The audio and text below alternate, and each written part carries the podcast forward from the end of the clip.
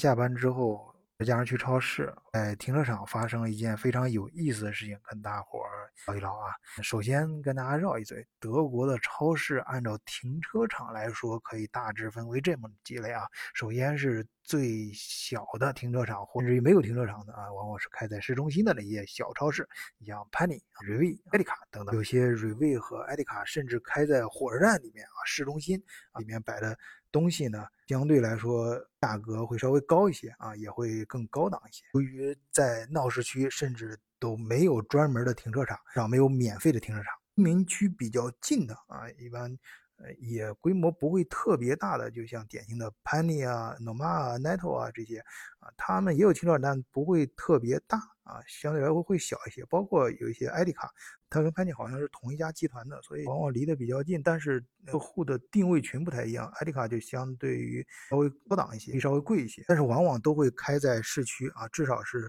呃开在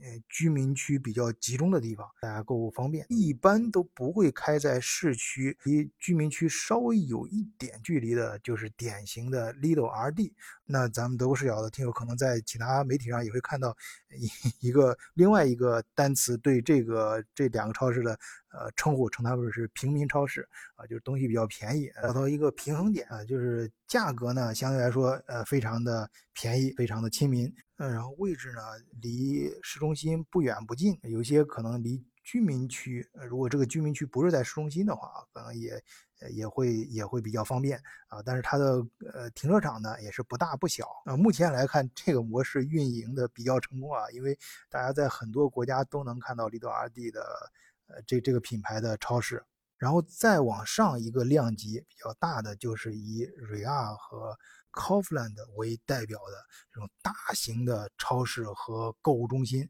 啊，他们往往都是圈一片地，自己建一栋楼，分几层啊，有地下停车场、地上停车场，然后主体就是自己的大的超市、大卖场，还分出很多店铺在租给其他的店家，小饭店、发廊、药店、花店。等等等等啊，各种各样。这一方面呢，可以丰富这个购物中心的产品种类啊，给客户带来更丰富的体验。另外一方面呢，它也可以坐地收房租嘛。那这样的大型购物中心呢，它的停车场就会非常的大啊。那我今天去的这家呢，就是 Kaufland，它的停车场大到什么程程度呢？一是自己的主体的这个楼啊，有楼上楼下和的停车场，在这个主体楼隔着一条马路的对面，还有相当一大片地方，也是露天的停车场，是免费的。这个停车场都比一般的像停车场要大。就我买完东西之后，推着购物车就要过马路嘛。呃，马路对面就是另外一个露天停车场的入口。哎，在入口，然后我突然发现有一个那个人在发传单，就好像一个政党呃发这个宣传单啊。这个不奇怪啊，因为马上大选了嘛。咱们德国视角听友或者关注德国局势的朋友一定都很清楚啊。现在马上要德国大选，呃，那各个选区都在紧锣密布的开始各种各样的宣传，做最后的冲刺。在德国生活的朋友应该都会。注意到最近，你你在一些呃重要的交通要道啊旁边都能看到一些巨型的照片。最最大的就是现在目前为止形形势最好的三个是拉舍特、肖尔茨、贝尔伯格，是啊这三个人我在前面节目里面都呃分别专门跟大家聊过。除了这三个党的候选人啊，全国性质的这样一个代表啊，那那每个地区呢，还有每一个地区自己的这个政党的推出的候选人啊，我们可以把它理解成一个大型的集团公司，最大最巨型的这个照片呢，每个地全国到处都有的，那就是党魁代表整个政党啊，作为全国代表的那。呃，每个地区呢，还要有各自地区的区域经理吧？啊，这些区域的一把手，他们的照片也会在各自的区域里面频繁的露出啊。一般我们开车的时候，现在 我相信在德国的听友应该都能都能注意到啊，在电线杆子上啊，在树上到处都绑的各个政党照片，像广告牌那么大的立在这个。交通要道的地方，那都是全国性质。这这就刚才提到那那三位啊，然后各个区域的一把手，一般都是系在这个电线杆子上，跟绑在这个树树上啊，稍微小一点的照片。呃，所以呢，我看到他搞这个宣传活动啊，就是非常正常的一件事，就过就推着车就过去了，人家就递过来一张呃宣传册，哎，我就顺手接接过来，然后扔到这购物车里面。哎，你别觉得我呃不礼貌，我这已经是非常礼貌了。你要知道，好多德国人那。过去连看都不看他一眼，那这这人家递过来，人就是人手都伸到这儿了，然后人家 面无这个德国人一般都面无表情，推着救护车就直接就就像无视一样，就就就就就就过去了，连连连连搭都不搭理人家一眼，然后人搞得那个对方这对。应该是很尴尴尬的，我觉得对方应该很，但是人家不尴尬，习以为常啊，都很正常。那有些德国人呢，稍微给点面子，就是接过来你这个传单，然后顺手就扔到旁边的垃圾桶里了，当着人家的面啊。所以我这个顺手扔到购物车里还是比较尊重的啊，算是比较给面子的。但是推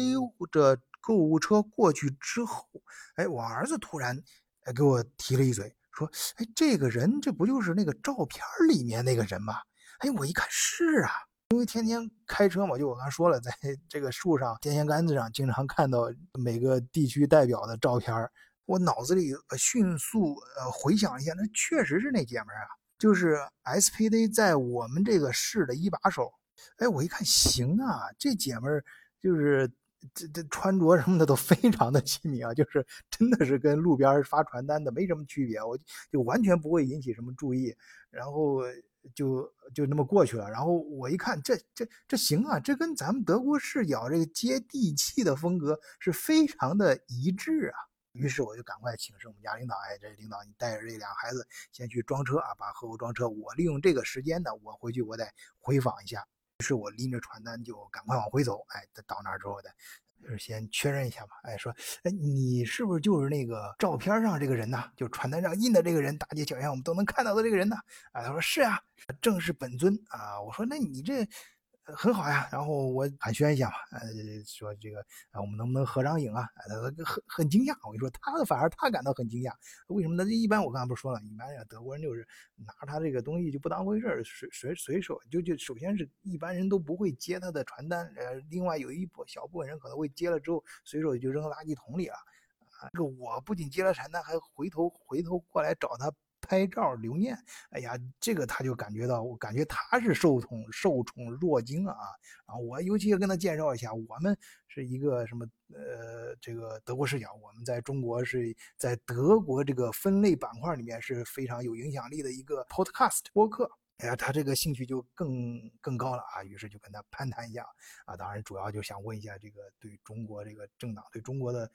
呃态度啊，这个各个政党啊，他们。呃，是怎么回事啊？呃，闲聊一下，那当然，这里面有些内容是为了保护咱们这期节目能顺利上架，晚醉就在这儿说的就粗一点啊，相信咱听友也都理解啊。当然，如果有想了解更多的细节的啊，关于三这个三大政党以及其他几个政党的一些东西啊，咱们可以咱们可以私下里聊啊。如果你有需要的话啊，呃，这儿呢我就大概的说一下啊，就是首先是呃，到目前为止，呃，势头最猛的就是三个党，现在窜到第一位的是 SPD 了啊，它呃咸鱼翻身了，然后是联盟党。然后是绿党，绿党是窜的最快，尤其是今年年初的时候啊，本来贝尔伯格如果他不是论文造假什么一些老账，缺乏政治斗争经验被翻出来之后，我估计这姐们很有可能今年今年会被选上总理。当然现在结果还没出来，也不好说啊。绿党今年的成绩是不错的啊，大家肉眼可见。从以前的一个典型的在野小党啊，现在已经成为德国第三大。这三个党对中国的态度呢，其中绿党是最强硬的。啊，另外两个联盟党跟 SPD 会稍微的缓和一些。然后还有一点，可能咱们的听友会比较感兴趣的是，大家经常看美剧里面关于大选的各种美，呃，黑幕什么的，相互斗争非常激烈嘛。其实德国也有一些这些事儿，但不像那么夸张啊。至少他们都接受捐款。今年呢，到目前为止拿到捐款最多的是绿党。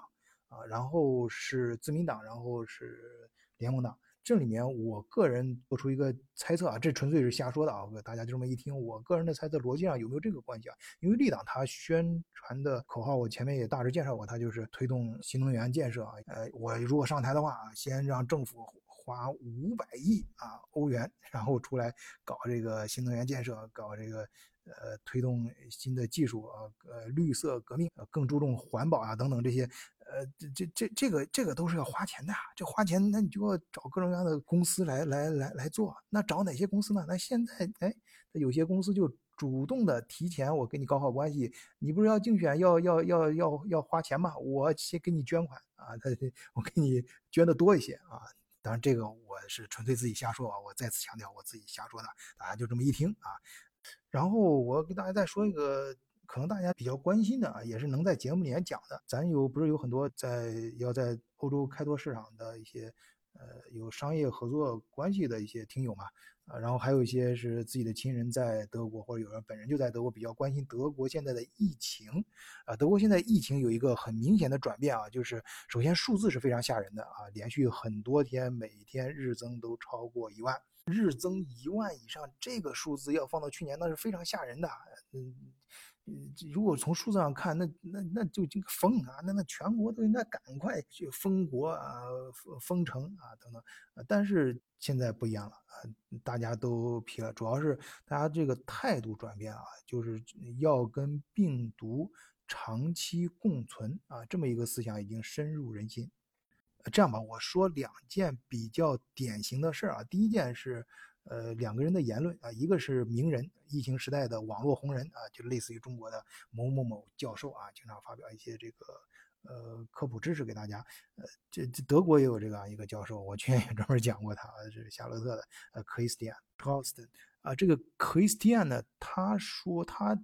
在媒体啊，他发他发表了一个言论说，你打完疫苗之后啊，打完两针之后啊，最好再经历啊。呃，一次两次或甚至三次普通的感染啊，你最好被再被病毒感染上两三次，这样子效果最好。那你这样的言论一出来，你可以想象吗？那他肯定是引起轩然大波，在在媒体上大家这这这吵吵的都不行了啊，吵翻天。因为德国要实现群体免疫的话，专家都说要这打疫苗要要百分之九十以上。啊，那所以这个官方呢，那就是各种各样的，就是给你给给老百姓做工作，你赶快打疫苗。但是老百姓呢，现在真正的普及啊，啊，就是两针一针加在一块儿也还不到百分之六十啊，至少在德国，在德国是这样。就是说，嗯嗯，打愿意打疫苗的都已经打过了，剩下的都是你怎么说的都不都不打的。这你要法国，法国就急了嘛，说你这样，你要是。你要是不打疫苗的话，有些岗位啊，你就不要干了，你就给你停职，呃，然后你停职期间也不给你发发钱啊。你要注意啊，在欧洲这种高福利国家，像德法这样政府层面的强制给你停职之后不不再给你发钱，这是很严重的一件事啊。可能咱们在国内的听友很难理解，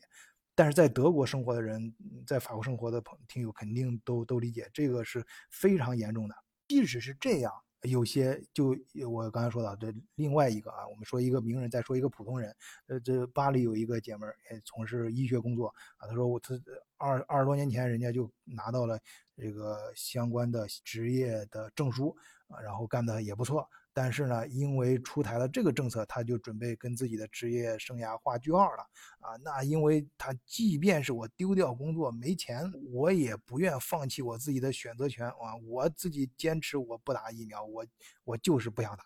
那这没办法，那这这边老百姓就是特别的轴。我前面节目也讲过，那体制他让不支持啊，你也没法强制人家，那只能通过各种各样的办法吧。然后第二点想跟大家说的什么呢？官方出这个统计数字的时候，以前不是就是用数字说话嘛？那数字面前，那经过一些论证啊，一些东西出来之后，该实行各种各样的特殊政策就开始实行了。你像以前都是呃